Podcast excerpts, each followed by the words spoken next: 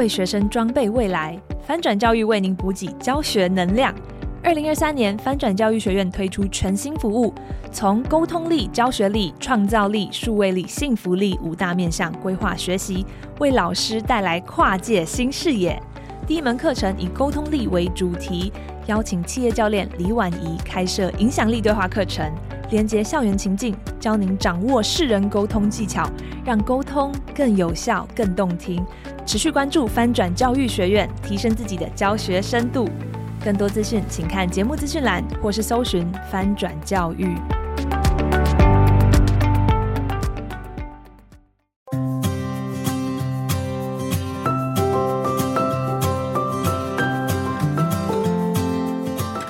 最新国内外教育趋势，十分钟精华笔记，说给你听。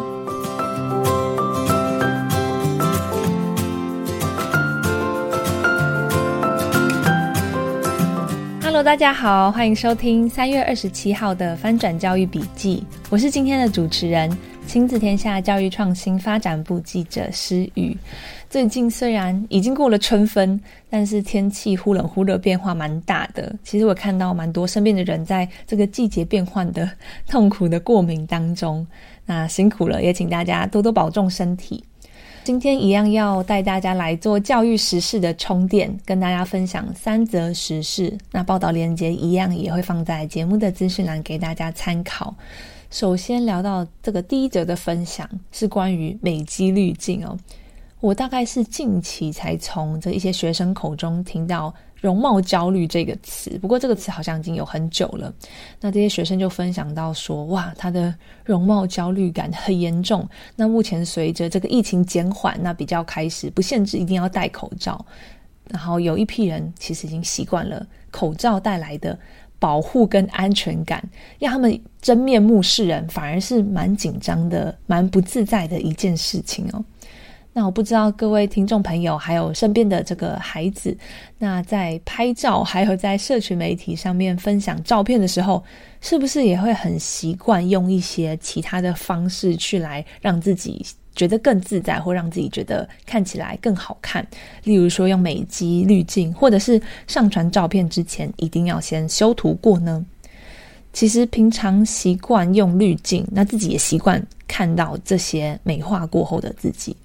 当照镜子看到真实自己的面貌的时候，反而可能会很不习惯，就是这个镜中真正的长相，甚至会有一种落差感。所以，当要以真面目面对别人的时候，其实也会担心说：哎，别人看到在社群上的你跟真人其实有落差的感受。所以，尤其是大家慢慢开始脱掉口罩之后，要怎么面对跟接纳真实的自己？以及对别人看到自己真实面貌的反应或回馈，这也是大家现在要学习的一个课题哦。其实，让人瞬间变美的这些滤镜跟科技背后，还隐含了蛮多关于心理健康的一些讨论。其实，光是常常用美肌滤镜或者是修图，就会影响自我评价跟情绪哦。那今日心理学上面有篇文章引述了杜克大学跟普渡大学的调查研究，指出比较常用滤镜或者是 App 修图自己照片的人，对于自己的身材或外观比较容易不满意。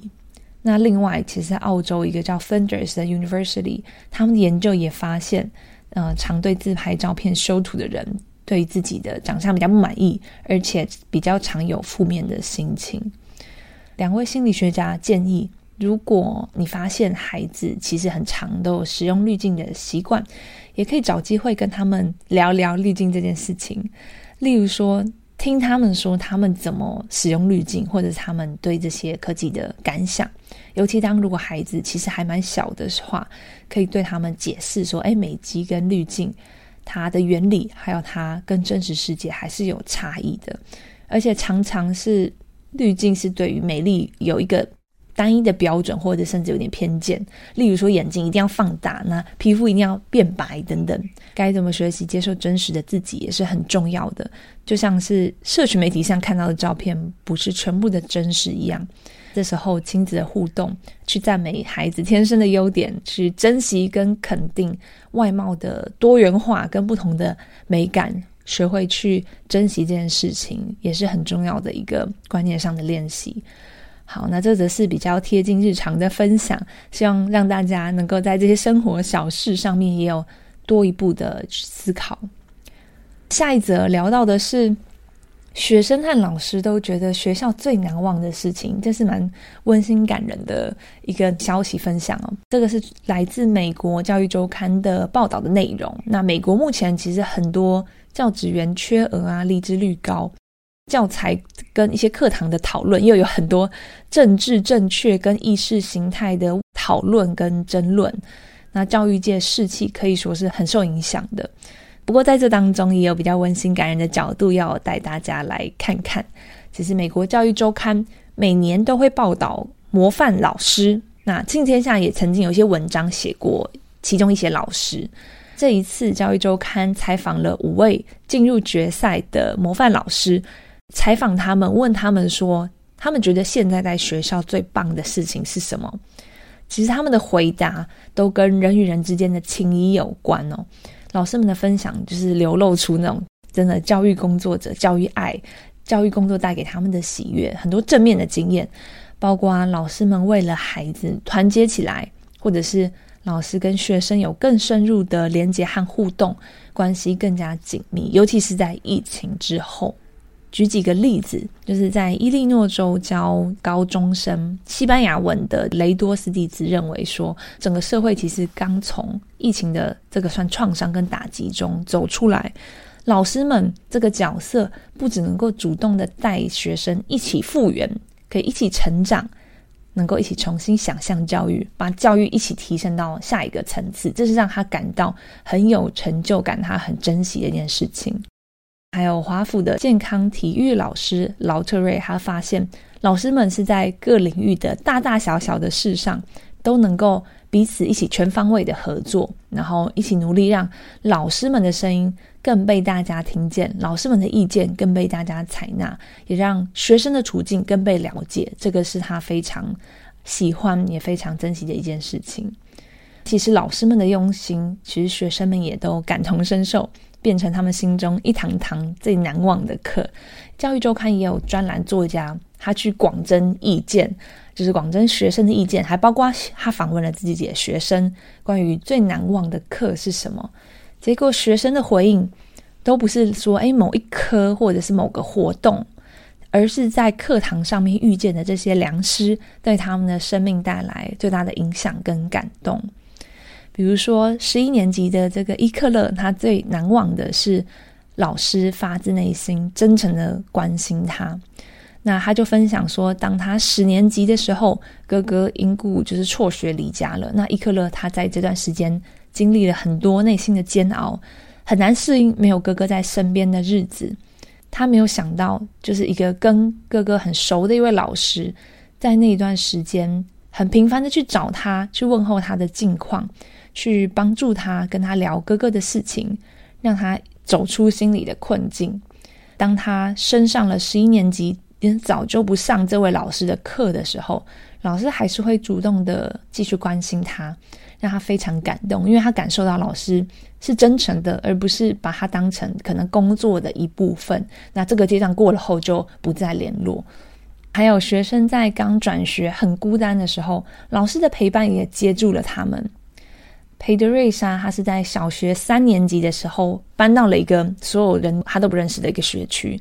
因为他不太善于社交，然后也没多少人会说他的母语就是西班牙语，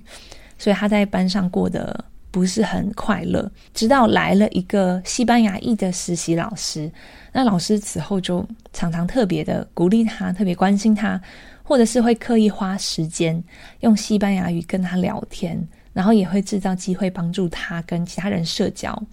这个老师的关心跟鼓励，就让他觉得很有安全感。所以只要有这个实习老师在的场合，他就敢开口参加班上的讨论或活动。那也终于交到了新朋友，改变了他的校园生活。其实这些学生们的经验有个共同点，就是最难忘的一堂课。其实这些可能只是老师他们多跨出去的一小步。但是就成为了很多学生成长当中一个很重要的记忆，成为他们一个久久不散的暖流，也是他们非常重要的支持跟鼓励。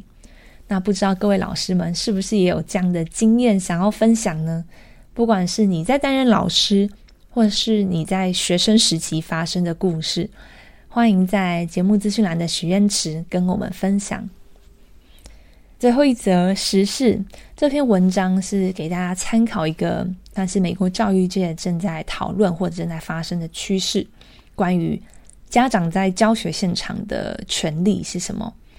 那因为学校是。成长历程当中，呃，很多重要观念形塑的地方嘛。其实，在美国，父母跟学校的关系，因为疫情停课，有频繁的沟通，加上近几年美国各地学校的这个请假规范啊、科目教材啊、阅读书籍等等，都有非常多的讨论。那也跟历史、意识形态、个人权益有很大的关系。所以近几年，这个亲师学校三方的沟通。还有界限应该画在哪里，其实蛮常被拿出来讨论的。